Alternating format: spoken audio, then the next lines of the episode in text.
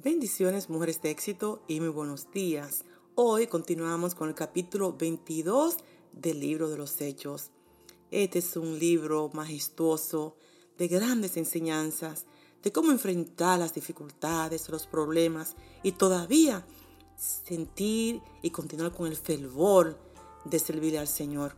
El apóstol Pablo nos da una gran enseñanza porque el amor, cuando el amor de Dios cuando esa experiencia de conocer al Señor está viva en nosotros, no importa las dificultades que podamos enfrentar, siempre saldremos victoriosos.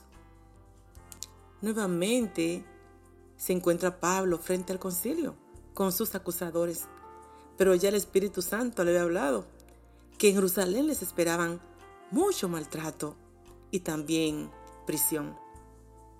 Bueno, tuvo su cumplimiento esa profecía Qué poderoso. Mujeres de éxito, muchas veces esperamos que Dios nos dé cosas solamente buenas. Sí, todo lo que Dios da es bueno, pero muchas veces nos permite pasar por las aguas amargas, por los desiertos, por lugares fríos, por soledad. Es simplemente no para torturarnos, es simplemente para desarrollar en nosotros una mayor convicción de fe. Es para poder crear en nosotros hijas que le crean en todas las dificultades, en todos los problemas. Mujeres maduras que puedan compartir a Cristo con otras. Las dificultades son buenas, porque todo lo de Dios es bueno, porque su voluntad es buena, agradable y perfecta. El apóstol Pablo empieza no a defenderse, sino a testificar cómo él vino al camino, cómo él conoció esta gran verdad y por qué él está tan apasionado por predicar a Cristo. Y aquí en su testimonio, en el verso 6, él empieza a narrar, eh, yo iba de camino hacia Damasco con una mala intención de apresar a los cristianos y llevarlo preso. Pero de momento vi una luz intensa que brilló y me dejó ciego. Y escuché una voz que decía, Saulo, Saulo, ¿por qué me persigues? Y la voz le contestó, yo soy Jesús de Nazaret, a quien tú persigues. Y allí sus compañeros lo levantan del, del piso, el hombre está ciego. Pero había un discípulo, un hombre que Dios había preparado para la hora, para ese momento específico, y era Ananías. Era un hombre recto, muy devoto, muy dedicado, muy respetado por todos los judíos allí en Damasco.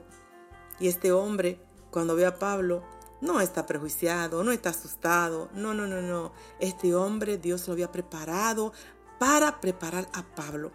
Y este fue el mensaje que le dio. Le dice, el Dios de nuestros padres te ha escogido para que conozcas su voluntad y para que veas al justo y los oigas hablar.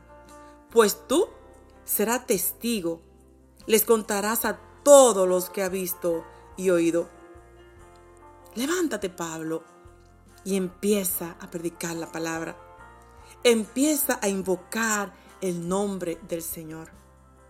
Wow, mujer de éxito. Hace falta aprender de Ananías. Aprender de cuando Dios prepare todo un mensaje específico. Muchas veces no estar alineado con la sociedad o no estarás de acuerdo con la familia, o no estarás de acuerdo con tus propios pensamientos y forma de pensar.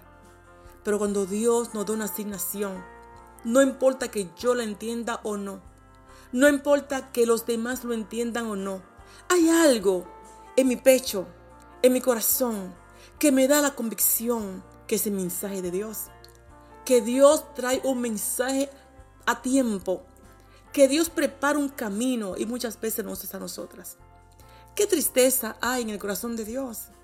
Que Dios ve a sus hijos y no le puede confiar algo, un secreto, porque no lo saben guardar. Porque no saben, no saben, se dejan dominar por las presiones del mundo o de la sociedad o por los pensamientos. Eso no fui yo, eso no fue el Señor, eso fui yo. Fue mi mente. No, no, no. Busquemos al Señor y dejémonos guiar cuando Dios da un mensaje, él es, claro y Él es muy específico. obedezcamos a lo que Dios nos ha mandado a hacer. Como siempre, la pastora Dolores.